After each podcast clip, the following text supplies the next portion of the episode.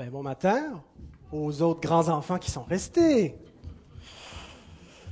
Alors, c'est la, la suite de la semaine dernière sur le psaume 23, L'Éternel est mon berger.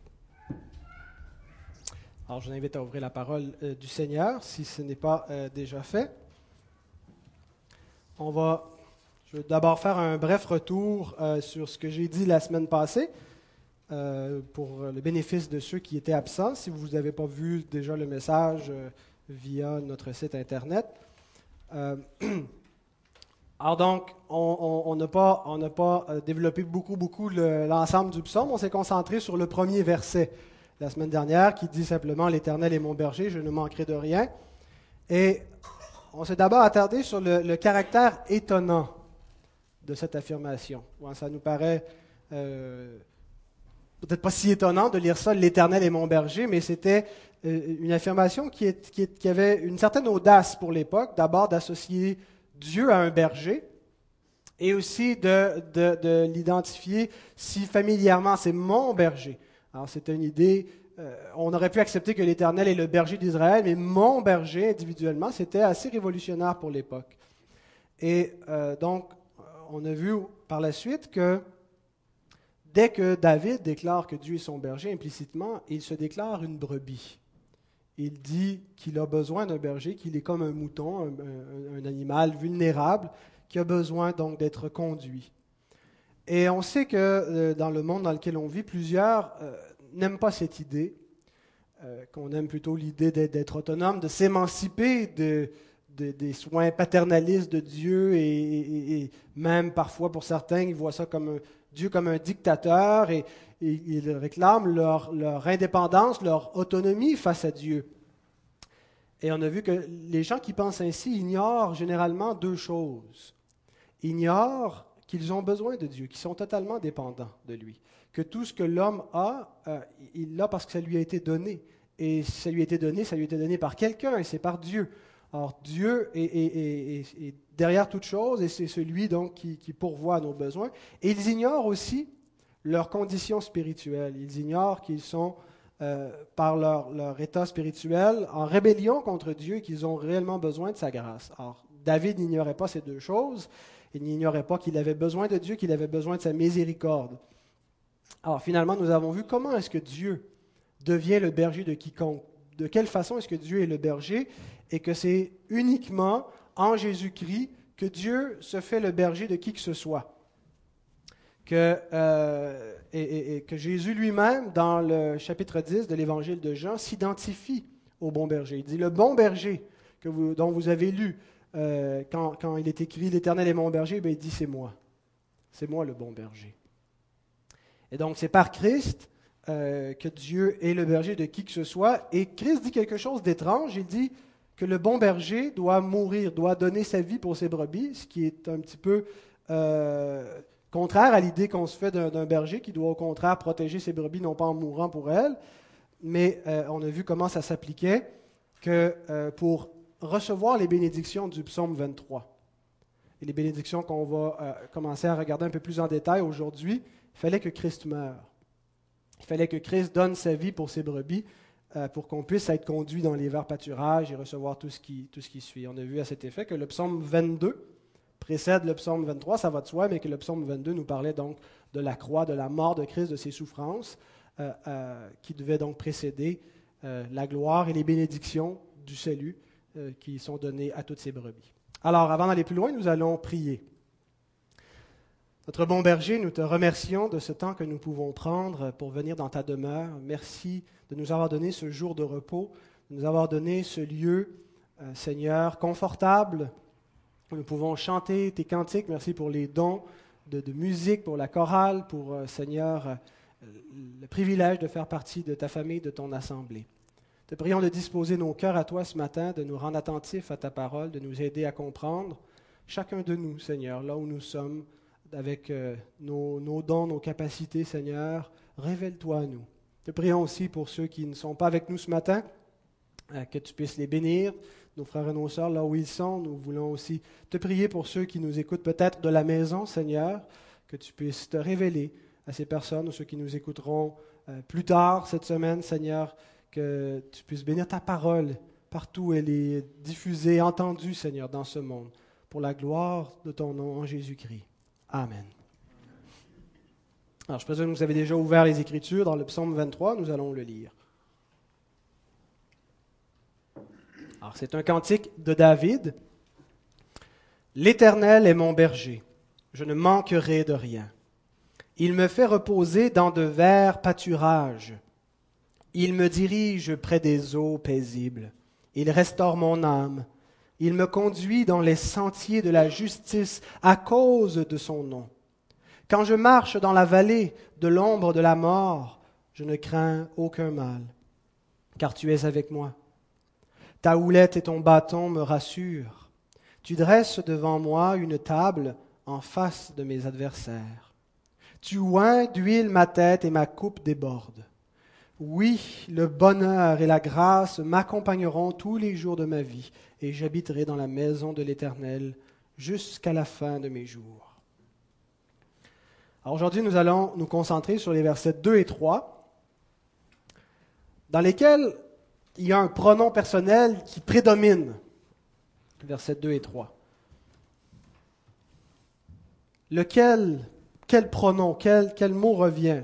Nous lisons Il me fait reposer dans de verts pâturages. Il me dirige près des eaux paisibles. Il restaure mon âme. Il me conduit dans les sentiers de la justice à cause de son nom. C'est qui il?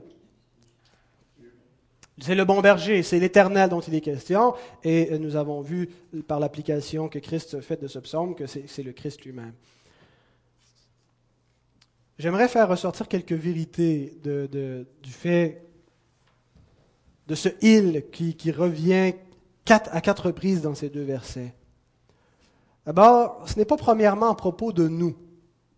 Il n'est pas question premièrement de ce que nous faisons pour Dieu. Ce n'est pas la préoccupation première, et non plus de ce que nous faisons pour nous-mêmes. Il n'est pas question de notre amour, premièrement, ni de notre gloire, de notre mérite. Tout est à propos de lui. Tout commence avec lui, de ce que lui fait. Le salut, ça commence par le il, c'est Dieu, c'est son œuvre. De son amour pour nous, de ce qu'il fait pour nous. Et David prend bien soin de, le, souligner en terminant cette petite section lorsqu'il déclare que c'est à cause de son nom qu'il le fait. Quand on lit ça, des fois, ça peut nous donner l'impression que Dieu est un peu euh, obsédé par lui-même. Il fait tout ça à cause de lui-même, à cause de son nom, euh, sa réputation. Bon, il est un peu centré sur lui. Mais nous avons déjà vu que, dans une autre série de prédications, que c'est le plus grand motif que Dieu pouvait trouver pour, pour agir. Le plus grand motif qui soit, la chose la plus noble, la cause la plus importante, de toute l'existence, c'est Dieu lui-même. C'est Dieu qui donne une raison d'être à toutes les choses, qui leur donne une valeur. C'est parce que nous sommes à l'image de Dieu que nous valons de quoi? Autrement, nous ne sommes que poussière. Mais ce qui fait que la poussière que nous sommes a de la valeur, c'est que nous sommes à l'image de Dieu. Le plus grand motif qui soit, c'est son nom. Le salut que Dieu opère et les bénédictions qu'il nous accorde, Dieu a trouvé la plus grande raison d'être pour nous donner tout ça, à cause de son nom. Si son nom est la raison d'être de tout ce qu'il fait, si tout ce que Dieu fait, il le fait pour sa propre gloire, c'est aussi la raison d'être de tout ce que nous faisons.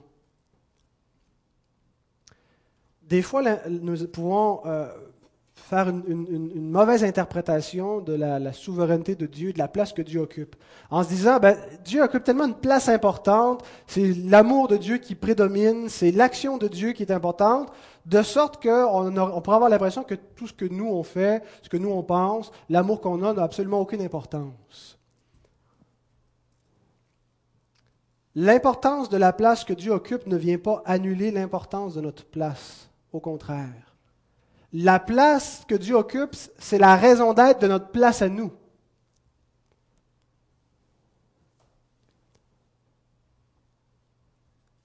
Notre responsabilité, notre liberté, notre devoir d'aimer Dieu, notre devoir de le suivre, de marcher dans ses voies, est important. Pourquoi? À cause du nom de Dieu.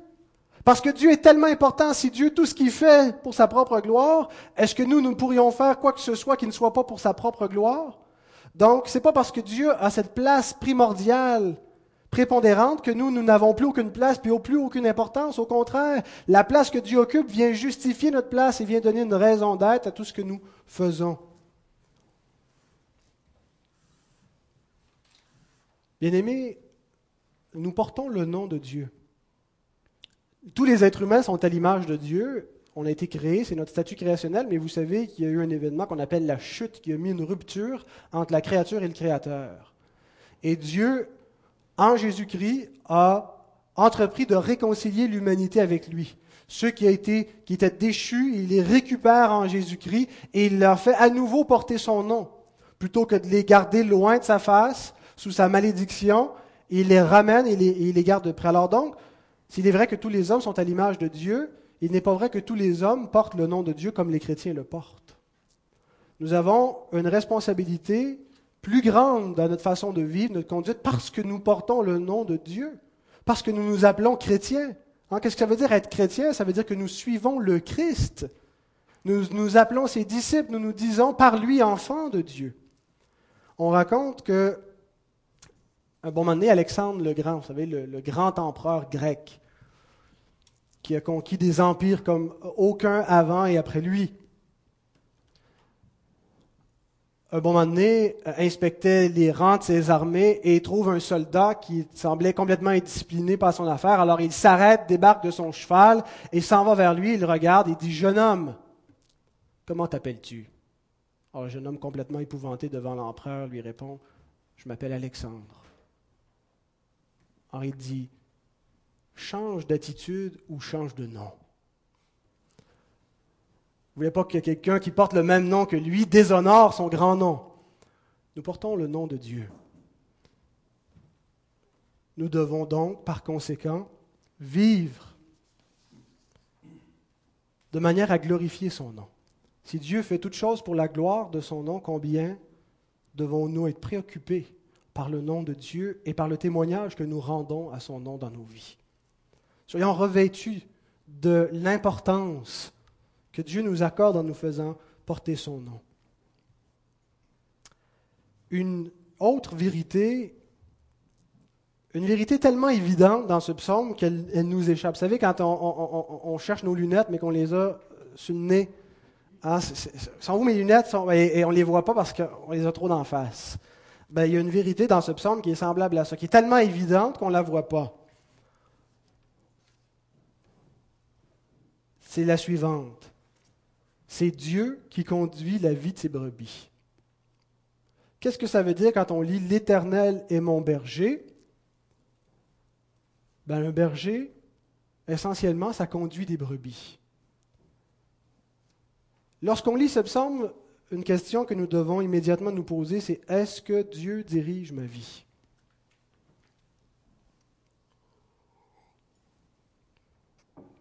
Qu'est-ce qui conduit ma vie?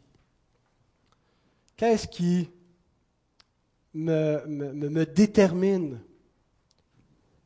Lorsque je me lève le matin, quelle est ma raison de vivre? Pourquoi est-ce que je vis? Qu'est-ce que je vise dans cette existence? Quel est mon objectif? Est-ce que je suis conduit par mes ambitions, par mes projets, par mes désirs? Ou est-ce que toutes ces choses sont soumises à la parole de Dieu?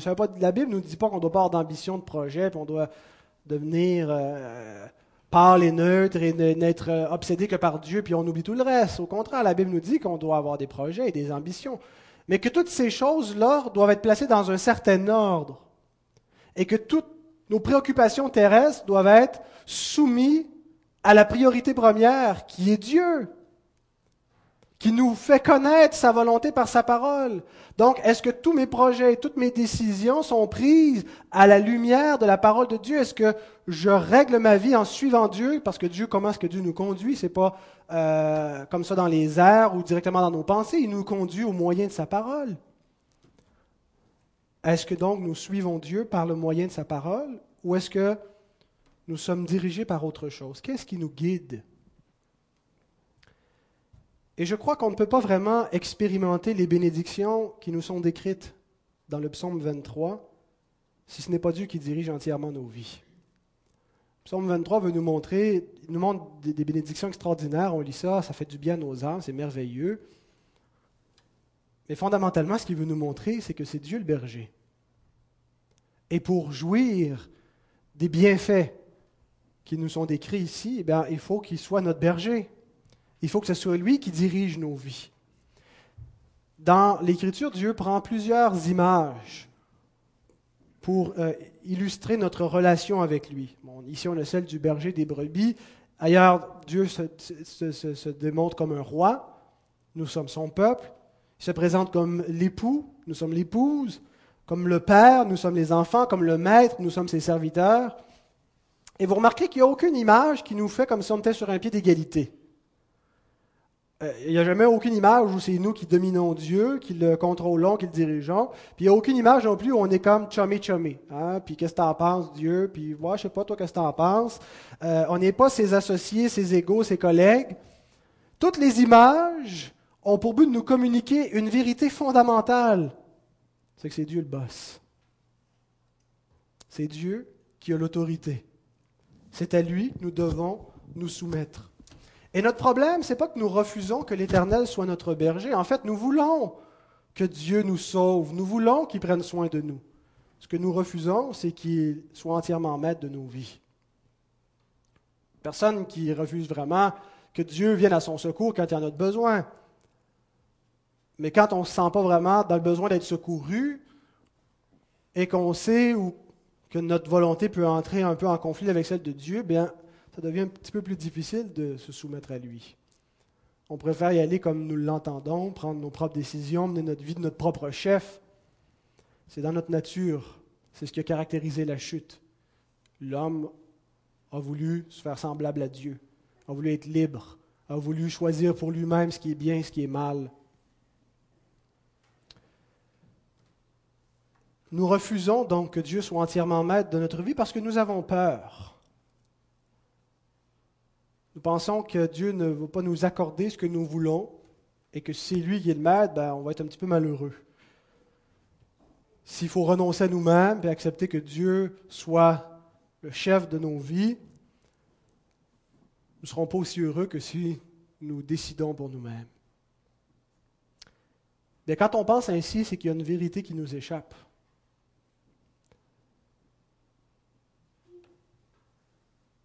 Voici à quoi ressemble la vie des brebis. Voici à quoi ressemble la vie de ceux que Dieu dirige. Il me fait reposer dans de verts pâturages. Il me dirige près des eaux paisibles. Il restaure mon âme. Il me conduit dans les sentiers de la justice à cause de son nom. La vie que Dieu donne à ses brebis n'est pas une vie chiche, n'est pas une vie maigrichonne, appauvrie. C'est pas une vie plate, ennuyeuse. C'est pas une vie pénible, mais nous est décrit comme une vie abondante et comme la meilleure. Dieu nous dit qu'il sait mieux ce qui est bon pour nous que ce que nous pensons qui est bon pour nous. Exactement comme des parents avec leurs enfants. Hein, si vous avez élevé des enfants, vous savez que vous savez mieux que eux ce qui est bon pour eux, surtout quand euh, ils sont dans la petite enfance, hein, euh, comme parfois mes enfants qui me demandent des chips ou du chocolat pour déjeuner. Dans ma bonté pour eux, je ne leur accorde pas ce qu'ils me demandent parce que je sais mieux que eux ce qui est bon. Et je veux leur apprendre à aimer de bonnes choses. Dieu sait mieux que nous ce qui est bon pour nous. Et David emploie une image magnifique pour illustrer le genre de vie que Dieu donne à ceux qu'il conduit. Et il ne dit pas qu'il les mène dans le désert, qu'il les mène dans des endroits arides et pénibles. David vit dans la Palestine un lieu euh, entouré de désert, un lieu désertique, un lieu qui n'est pas luxuriant comme on vit au Québec, où on a des forêts, des montagnes, des lacs partout.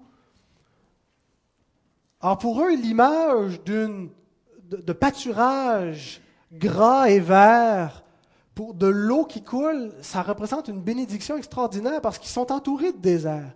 Puis il dit la vie des brebis que Dieu donne, euh, que Dieu donne à ses brebis est semblable à ça. On vit au milieu des déserts, mais la vie de ces brebis n'est pas désertique. il les conduit dans de verts pâturages. Il pourvoit à tous leurs besoins. Quand je lis ça, quand je lis cette image que David nous décrit, je ne peux pas m'empêcher de faire le rapprochement avec Jean 10, 9 et 10, où il est écrit, c'est notre Seigneur Jésus qui parle, Je suis la porte. Trouve ça drôle, lui? c'est correct. Je suis la porte. Si quelqu'un entre par moi, il sera sauvé. Il entrera et il sortira et il trouvera des pâturages. Jésus reprend le psaume 23 et il dit, c'est moi la porte. Et quelqu'un qui passe par moi, qu'est-ce qu'il trouve? Des pâturages, tels que promis. Le voleur ne vient que pour dérober, égorger détruire. Moi, je suis venu afin que les brebis aient la vie et qu'elles soient dans l'abondance. Les vers pâturages que David nous décrit ici sont en Jésus-Christ. Sont pas ailleurs. Il ne fait pas simplement parler d'une spiritualité quelconque, puis si vous êtes des gens spirituels, puis vous priez, vous allez avoir des pâturages.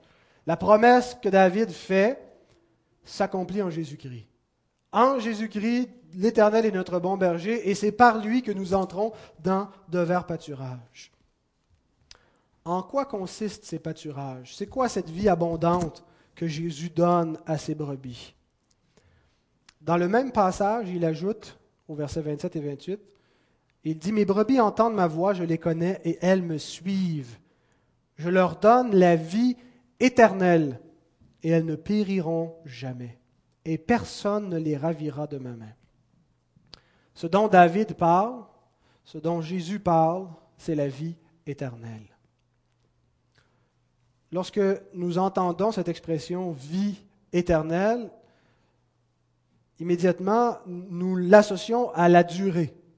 Hein, nous comprenons une vie qui dure tout le temps. C'est éternel, ça va de soi. Donc, on pense à la vie donc après la résurrection, au ciel ou à la terre renouvelée, là, et on ne mourra jamais, c'est ça la vie éternelle. Donc, on l'associe au fait d'être sauvé, et c'est tout à fait vrai. La vie éternelle, c'est la vie après la résurrection. Et cette vie consiste à être délivré de la colère de Dieu et à être éternellement en communion avec Dieu sous sa faveur. Mais la vie éternelle, c'est aussi notre communion présente avec Dieu. C'est quelque chose à venir, mais c'est aussi quelque chose de présent. Jésus déclare dans sa prière sacerdotale, la prière qu'il fait avant d'aller euh, à la croix, en Jean 17, il dit, Or, la vie éternelle, c'est qu'ils te connaissent, toi, le seul vrai Dieu, et celui que tu as envoyé, Jésus-Christ. C'est de cet aspect des vers pâturages dont je voudrais parler maintenant. La vie éternelle que nous avons maintenant, qui consiste à connaître Dieu et son Fils qu'il a envoyé, Jésus-Christ, à être en communion avec le Dieu trinitaire.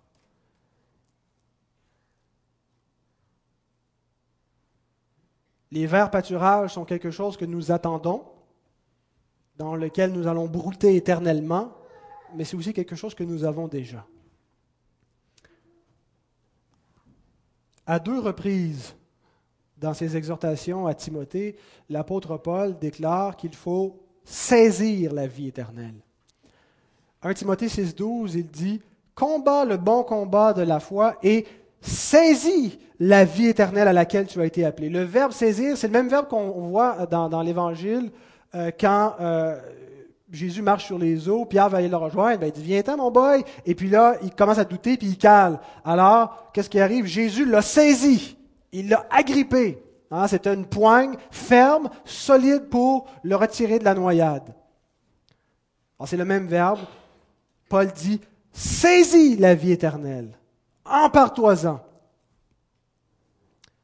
Quelques versets plus loin, il déclare, recommande-leur, en parlant des riches, de faire du bien, d'être riches en bonnes œuvres, d'avoir de la libéralité, de la générosité, et de s'amasser ainsi pour l'avenir un trésor placé sur un fondement solide, afin de saisir la vie véritable. La vie éternelle est quelque chose dont il faut se saisir pour pouvoir en jouir.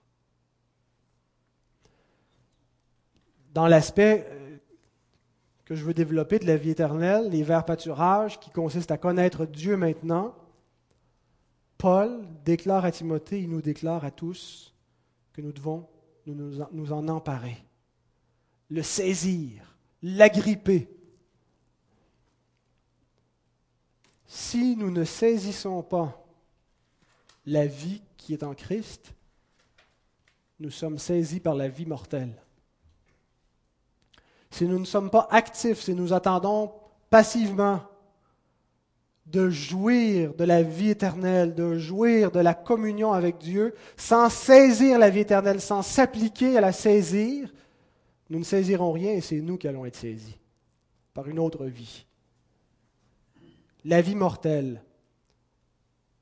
Je ne veux pas dire la vie pécheresse, la vie dans, le péché, je veux dire la vie d'ici-bas, la vie terrestre il y a toutes sortes de choses ici-bas qui ne sont pas mauvaises en elles-mêmes, qui ne sont pas des péchés, qui sont même des choses bonnes en elles-mêmes parce que c'est Dieu qui les donne, mais qui deviennent des choses pernicieuses, des choses mauvaises par la place qu'elles occupent. Par exemple, la vie sociale, les amis, les activités avec nos amis, les, réseaux sociaux, vous savez, Facebook, MySpace, Skype et tout ça, pour beaucoup d'entre vous, ça ne veut absolument rien dire. Il y en a qui n'ont jamais vu un ordinateur ici de votre vie, mais pour d'autres, ça domine complètement leur existence aujourd'hui, ces médias sociaux. Et il n'est vraiment pas mauvais d'avoir des amis. Les amis, c'est une bénédiction, mais quelle place est-ce que notre vie sociale occupe-t-elle par rapport à Dieu? Ou la préoccupation de trouver quelqu'un avec qui passer sa vie, ou lorsqu'on a trouvé quelqu'un avec qui passer notre vie, quelle place occupe cette personne? Est-ce que c'est devenu une espèce d'obsession, devenu la question centrale de notre existence? J'ai 40 ans et j'espérais me marier euh, euh, avant cela, et je suis toujours célibataire. Est-ce que nous avons ce genre d'inquiétude qui nous accompagne constamment, qui nous donne l'impression que nous sommes en train de rater notre vie à cause de ces éléments-là de notre vie? Notre santé, notre état de santé, notre état général. Il y en a des gens qui sont complètement obsédés par ça, qui ne vivent que pour ça, que pour un bien-être physique. Or, quand la maladie frappe, quand la mort vient, c'est la pire des tragédies. D'ailleurs, c'est, ça une des, questions qui obsède le plus les gens aujourd'hui, la santé. Hein, qu'est-ce qu'on souhaite à Noël et au jour de l'an? La santé, c'est tout ce qui compte. Si on a ça, ah, c'est, ça qu'on entend souvent dans les, dans les souhaits qu'on se dit. Or donc, si quelqu'un n'a pas la santé, sa vie est foutue. Il ne peut pas avoir l'essentiel de la vie. Si quelqu'un est malade depuis son enfance, c'est une vie misérable qui ne vaut pas la peine d'être vécue. Est-ce que ce sont nos projets? Vous avez commencé les projets? C'est merveilleux d'avoir des projets. Mais bon sang quand ça finit par nous accaparer. Projet de, se construire une maison, de faire des voyages, de faire des études. Quand moi je suis quelqu'un qui n'a pas de demi-mesure, quand je me donne dans quelque chose, je me donne au complet. Alors mes projets ont tendance des fois à trop m'accaparer, je le sais, à venir complètement étouffer la vie spirituelle parce que je, je n'ai que ces ambitions, que ces projets-là qui finissent par m'habiter, m'occuper et m'intéresser notre réussite personnelle, notre argent, même le ministère chrétien, s'il est fait dans le but de notre succès personnel, est quelque chose qui devient mauvais. Toutes ces choses individuellement ne sont pas mauvaises. Et je ne veux pas donner l'impression d'être un espèce de puritain qui dit ne faut pas avoir de plaisir, il ne faut pas avoir d'habits, il ne faut pas rien. Hein, faut avoir la vie la plus plate possible, puis juste penser à Dieu, puis lire notre Bible du matin jusqu'au soir, puis prier. Ce n'est pas du tout ça que je suis en train de raconter. Toutes ces choses sont bonnes et merci Seigneur pour ces bénédictions. Mais quelle place occupent-elles dans nos cœurs et dans nos pensées? Quelle attitude l'Écriture nous dit que nous devrions avoir par rapport à tout ça? La suivante, 1 Corinthiens 7, 29 à 32. Voici ce que je dis, frères, c'est que le temps est court, que désormais ceux qui ont des femmes soient comme n'en ayant pas ceux qui pleurent comme ne pleurant pas, ceux qui se réjouissent comme ne se réjouissant pas, ceux qui achètent comme ne possédant pas, et ceux qui usent du monde comme n'en usant pas, car la figure de ce monde passe. Or, je voudrais que vous fussiez sans inquiétude. Les inquiétudes de ce monde étouffent complètement la vie éternelle et nous détournent des verts pâturages. Lorsque toutes ces préoccupations mise ensemble ou une plus particulièrement, domine notre vie, vous pouvez être sûr qu'on n'est pas en train de brouter dans les verts pâturages. Rien de toutes ces choses de la vie terrestre n'est absolument essentiel à la vie. Paul dit, t'es marié, tant mieux, mais que ça ne devienne pas le centre de ta vie. T'es pas marié, inquiète-toi pas avec ça. Dans une perspective d'éternité, ça ne change absolument rien, ça n'a aucune importance.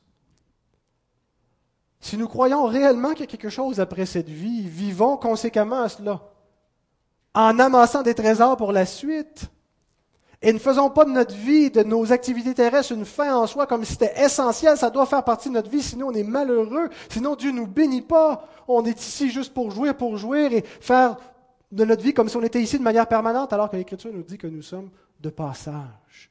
Nous sommes des voyageurs. On ne s'établit pas. On est avec des tentes et on voyage. Il n'y a rien ici qui est permanent. Rien de tout ça doit dominer notre vie.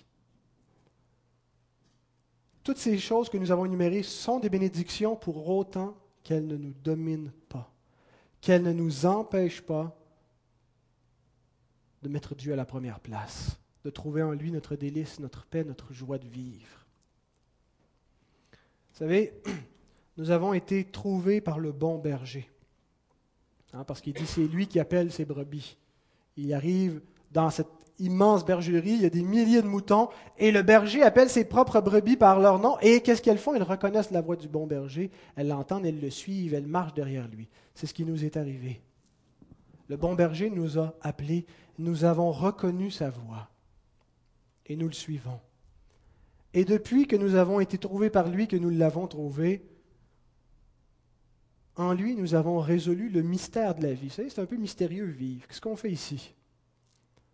On se pose pas, les humains ne se posent pas toujours consciemment cette question-là, parce qu'ils savent qu'il n'y aura pas de réponse, puis des fois, de faire face à ce mystère, c'est c'est épeurant, c'est angoissant. Alors on préfère ne pas se poser trop de questions, puis juste vivre, puis d'essayer d'oublier. On dort la pilule, on, gèle cette, question dans toutes sortes de, plaisirs pour éviter d'y faire face. C'est mystérieux vivre. Pourquoi est-ce qu'on est là? À quoi ça sert? Où ça mène? Où est-ce qu'on s'en va? Quel est le but de l'existence?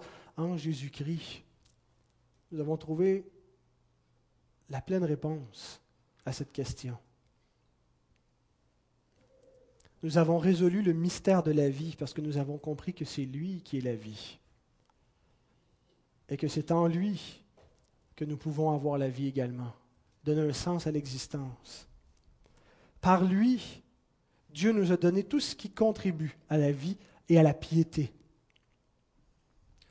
Le contact avec son être, parce que ce n'est pas simplement quelque chose de théorique, auquel nous adhérons, c'est quelque chose de réel. Nous sommes en contact spirituellement avec Jésus-Christ par la foi, par son Saint-Esprit qui est en nous, par sa parole qui nous habite. Le contact avec son être transforme notre être. Le connaître, ça ne nous laisse pas tel que nous étions avant de le connaître. Ça change notre pensée, ça change l'état de notre cœur. Ça nous transforme de le connaître. Ça nous rend dans la même image qu'il est, lui, parfait à la gloire du Père s'abreuver de sa vie étanche définitivement la soif. Jésus qui parlait avec la Samaritaine dit, tu peux boire de cette eau, tu vas avoir encore soif. Mais si quelqu'un boit de l'eau que je lui donnerai, il n'aura plus jamais soif. Tu peux essayer de satisfaire cette soif avide en toi avec tous les plaisirs de ce monde. Tu vas avoir encore soif parce que ce n'est pas ça la réponse. Blaise Pascal disait, il y a dans le cœur de l'homme un vide, un trou qui a la forme de Dieu. Il n'y a que Dieu qui puisse le combler, qui puisse satisfaire et étancher ce cœur, le consoler. C'est exactement ce que Jésus disait. L'eau que je vais vous donner va étancher votre soif. Elle va devenir une source jaillissante qui va jaillir jusque dans la vie éternelle. Sa présence dans nos vies bannit les inquiétudes, bannit l'anxiété, la peur. Elle rend les lâches courageux et les faibles forts. Remarquez comment les disciples ont été transformés, ces hommes lâches, comment ils ont été courageux jusqu'à supporter les souffrances, les injures et la mort pour Christ. On ne doit pas attribuer cette transformation à eux-mêmes, mais au Christ. Ils ont connu le prince de la vie. Ils ont été en contact avec lui et sa personne les a transformés. Elle en a fait des hommes vaillants, des hommes droits. Et c'est ce qui arrive avec tous ceux qui sont en communion avec le Fils de Dieu. La parole qui sort de sa bouche est la vérité. Tout ce qui sort de lui, c'est la vérité pure. On vit dans un monde de ténèbres, de noirceur, où il n'y a pas de vérité. Non, non plus existentiellement, mais même dans, les médias, on regarde l'histoire de la commission Bastarache. Qui dit vrai? C'est plus important, c'est qu'une mascarade. Mensonge, il y en a certainement qui mentent, tout le monde ment. Mais en Christ, tout n'est que lumière et vérité. Tout ce qu'il dit, on peut bâtir dessus. Sa parole, elle est le roc sur lequel on fonde nos existences. Il dit, la tempête va venir, elle ne mettra pas à terre la demeure de celui qui a bâti sur le roc, sur ma parole. En comparaison avec la joie de sa communion, tous les plaisirs du monde, toutes les richesses ne sont que des ordures. C'est ce que l'apôtre dit quand il déclare, tout ce qui était pour moi un gain avant, avant de le connaître, maintenant je regarde ça comme une perte, comme des choses inutiles, comme des ordures en comparaison avec la bénédiction d'être en communion avec le Fils de Dieu. Et nous voudrions aller brouter dans les pâturages desséchés de ce monde. Bien aimé, c'est quoi notre problème? Pourquoi est-ce que nous n'avons pas plus faim de la présence du Seigneur? Pourquoi est-ce que nous ne désirons pas davantage les verts pâturages et les eaux paisibles et que nous trouvons davantage notre plaisir dans les pâturages de ce monde? On pense souvent que notre problème vient d'un manque de discipline. C'est parce qu'on n'arrive pas à se discipliner, à se lever assez tôt le matin pour prier. Je ne pense pas sincèrement que ce soit fondamentalement un manque de discipline notre problème. La discipline a peut-être quelque chose à, y voir, mais ce n'est pas fondamentalement le problème. Vous savez, le problème, c'est que nous ne ressentons pas notre besoin de sa vie. Nous ne, ressentons pas, nous ne ressentons pas notre besoin de sa présence et de son secours. Lorsque nous ressentons un besoin, est-ce que nous avons besoin de la discipline pour le satisfaire? Qui ici a besoin d'être discipliné pour manger à tous les jours? Est-ce qu'il y a quelqu'un qui dit, j'ai assez de misère, là, ça fait une semaine n'ai pas mangé, je n'arrive pas à me discipliner pour manger. Je n'ai pas le temps, euh, je n'ai pas envie. À moins qu'on souffre de problèmes associés avec l'alimentation, c'est rarement un problème pour la moyenne des gens. Parce que c'est un besoin fondamental, naturel pour notre survie. On a faim, qu'est-ce qu'on fait? On mange. On n'a pas besoin de discipline pour dormir. On a peut-être besoin de discipline pour se coucher plus tôt, pour se lever plus tôt. Mais le besoin de dormir se fait sentir naturellement. Alors qu'est-ce qu'on fait? On s'assoupit et on le désire, on veut dormir. Quand on a mal, on n'a pas besoin de discipline pour se soigner, pour se traiter, pour prendre un médicament. On le désire naturellement parce qu'on en ressent le besoin. Alors si nous n'avons pas d'intérêt pour Dieu, c'est parce que nous ne ressentons pas notre besoin de Dieu. Et si nous ne ressentons pas ce besoin, ça ne vient pas du fait qu'on n'a pas besoin de lui. On pourrait se dire, ben, si je ne ressens pas mon besoin, je n'ai pas de besoin. Si on ne ressent pas notre besoin de Dieu, ça vient du péché, l'effet rémanent du péché. Ce qui caractérise un pécheur, c'est son sentiment qu'il n'a pas besoin de Dieu. Avant de connaître Dieu, nous ne savions pas à quel point nous étions misérables et que nous avions besoin d'un sauveur. Avant de rencontrer Christ, nous ne connaissions pas notre état, nous ne nous connaissions pas nous-mêmes. Alors nous ne pouvions pas savoir que nous avions besoin d'un sauveur. Nous n'en ressentions pas par conséquent le besoin. Et malheureusement, ce péché continue de nous accompagner même après la conversion. Ce sentiment qu'on peut faire sans Dieu. Parce qu'on ne réalise pas pleinement notre état. Et Jacques nous dit ceci à propos de ce sentiment. Jacques 4, 8 à 10. Approchez-vous de Dieu et il s'approchera de vous. Nettoyez vos mains, pécheurs, purifiez vos cœurs, hommes irrésolus. Sentez votre misère, soyez dans le deuil et dans les larmes, que votre rire se change en deuil et votre joie en tristesse. Humiliez-vous devant le Seigneur et il vous élèvera. Jacques n'est pas en train d'être pessimiste. Il n'est pas en train de dire, oubliez ça, arrêtez de rire, riez jamais. La vie est triste, est plate. Vous devez toujours être dans le deuil. Vous devez jamais vous réjouir de rien. Ce pas tout ça qu'il est en train de dire. C'est ça qu'on comprend, on comprend mal. Jacques sait que les pécheurs ignorent naturellement leur état lamentable. Il sait que des pécheurs, même après leur conversion, ignorent leurs besoins de Dieu et qu'ils finissent par se conforter dans des joies mondaines, dans des joies futiles. Et c'est de ces joies-là qu'il nous dit de se détourner.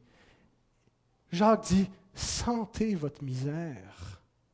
Sentez que vous êtes misérable, laissez à vous-même. Réalisez que lorsque vous êtes loin de Christ, vous devenez mondain. Il parle à des chrétiens. Il parle à des gens qui ont connu Christ. Puis il dit, réalisez que lorsque vous êtes loin de Christ, vous redevenez comme le monde, vous devenez mondain. Est-ce qu'on ne voit pas des fois de la mondanité parmi les chrétiens? Lorsque vous vous éloignez de Christ, votre cœur devient rapidement orgueilleux. Vous cédez aux tentations. Vous vous aigrissez. Vous vous découragez. Vous êtes perdu sans lui. Sentez votre misère. Prenez conscience de cela. Bien-aimés, réalisez-vous que vous êtes faible. Pas une accusation, je m'inclus. Nous sommes faibles. Nous ne sommes que des brebis totalement vulnérables, totalement dépendantes du berger. Sentons notre misère, sentons que nous sommes des proies faciles et que si le berger n'est pas là dans nos vies, le malin, qui est un lion rugissant, nous saisit facilement, envahit nos cœurs, nous éloigne, nous rend mondains, nous ramène à ce que nous étions avant de connaître Christ. Seul le bon berger mène dans les verts pâturages et vers les eaux paisibles. Seul lui peut entretenir nos vies. Les verts pâturages, les eaux paisibles, c'est ce qu'une brebis a besoin pour sa survie, pour son bien-être. Cette image veut nous montrer que c'est Dieu qui peut nous donner ce qu'on a besoin pour vivre dans ce monde hostile, ce monde difficile. C'est lui qui peut nous rendre plus saints, c'est lui qui peut nous fortifier. Dans notre texte, David emploie une autre image relative au rôle du berger avec les brebis. Il dit, Il me conduit dans les sentiers de la justice l'idée d'être conduit dans les sentiers. En hiver et au printemps, les pâturages et les eaux courantes étaient faciles à trouver, hein, parce que c'était l'hiver qui avait la pluie, alors il y avait plus de sources d'eau et forcément plus de végétation. Mais quand on arrivait durant la sécheresse pendant l'été, on ne pouvait plus juste ouvrir l'enclos et dire aux brebis sortez puis mangez de l'herbe, il n'y en avait plus, c'était rendu sec. Il fallait s'éloigner de la bergerie avec le troupeau il fallait aller trouver de l'eau ailleurs parce qu'il n'y en avait plus dans les sources qui étaient autour de la bergerie. Il fallait aller trouver des pâturages et les brebis en dépendaient pour leur survie et elles n'allaient pas le trouver d'elles-mêmes. C'était le rôle du berger de les conduire dans ces sentiers. Certaines routes pour aller ailleurs pouvaient être dangereuses et c'était le rôle du berger de trouver la bonne route et de protéger ses brebis en chemin les routes les plus sûres, celles qui menaient à l'abondance, ce n'étaient pas nécessairement les routes les plus faciles. Dans les grandes routes, c'est là qu'il y avait souvent les, attaques de convois. On savait qu'il y avait plus, plus de gens qui, fréquentaient là. Les fauves pouvaient être plus souvent dans ces, dans ces routes parce qu'il y avait plus d'abondance. David applique cette réalité à la marche spirituelle. Et il appelle les bonnes voies les sentiers de la justice, et c'est Dieu qui y conduit. Marcher dans les sentiers de la justice consiste à marcher dans les voies de Dieu, dans l'obéissance. Il s'agit bien sûr de sentiers qui sont étroits et des sentiers qui sont souvent difficiles mais ce sont ces sentiers uniquement qui mènent au vert pâturage. Le berger sait comment y arriver. La brebis d'elle-même ne sait pas comment arriver au vert pâturage. Et le berger dit, ce sont dans les voies de la justice, en suivant mes commandements, que vous trouverez ces verts pâturages. Jésus déclare dans le Sermon sur la montagne, je termine avec ce verset, Entrez par la porte étroite, car large est la porte, spacieux est le chemin qui mène à la perdition, et il y en a beaucoup qui entrent par là. C'est un chemin large, c'est un chemin facile qu'on a envie de prendre. Il continue, mais étroite est la porte, resserrez le chemin qui mène à la vie, et il y en a peu qui les trouvent. Suivre le bon berger ne se fait jamais sans effort ni douleur. C'est un chemin qui est difficile. Mais suivre le bon berger ne se fait jamais non plus sans qu'il ne nous mène dans des pâturages abondants et des sources vives.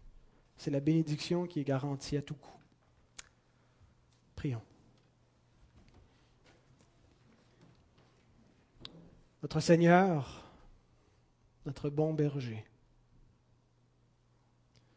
nous te remercions de nous avoir fait entendre ta voix, de nous avoir appelés hors du monde pour te suivre.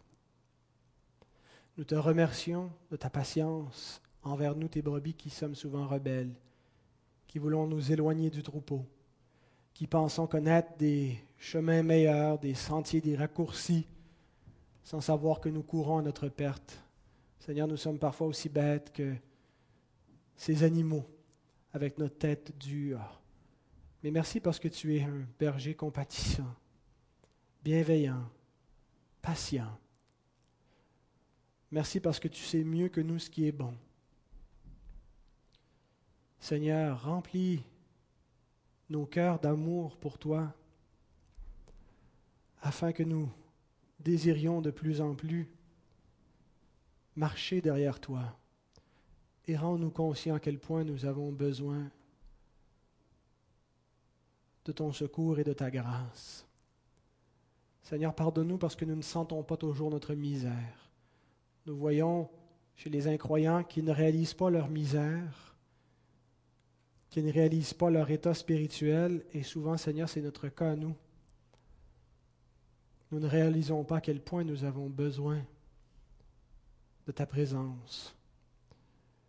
Et c'est pourquoi, Seigneur, nous négligeons, nous nous écartons de toi, nous préférons, Seigneur, d'autres pâturages que les tiens. Seigneur, fais-nous sentir notre misère, rends-nous affamés de ta bonne parole, des eaux vives que toi seul tu donnes. Et que ton nom soit glorifié dans nos vies, Seigneur, alors que nous cheminons dans tes voies. Pour ta gloire, Seigneur, c'est notre raison de vivre. C'est ta raison, Seigneur, de faire toutes choses. Ta gloire. Amen.